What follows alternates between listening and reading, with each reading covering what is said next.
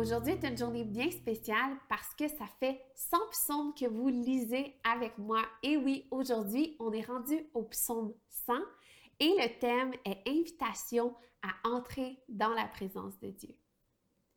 Poussez des cris de joie en l'honneur de l'Éternel, habitant de toute la terre. Servez l'Éternel avec joie. Venez avec allégresse en sa présence.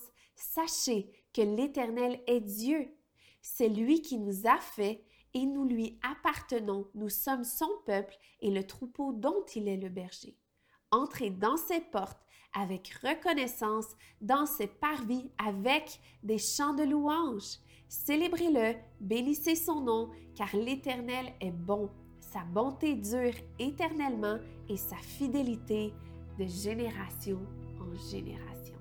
Et tout le monde dit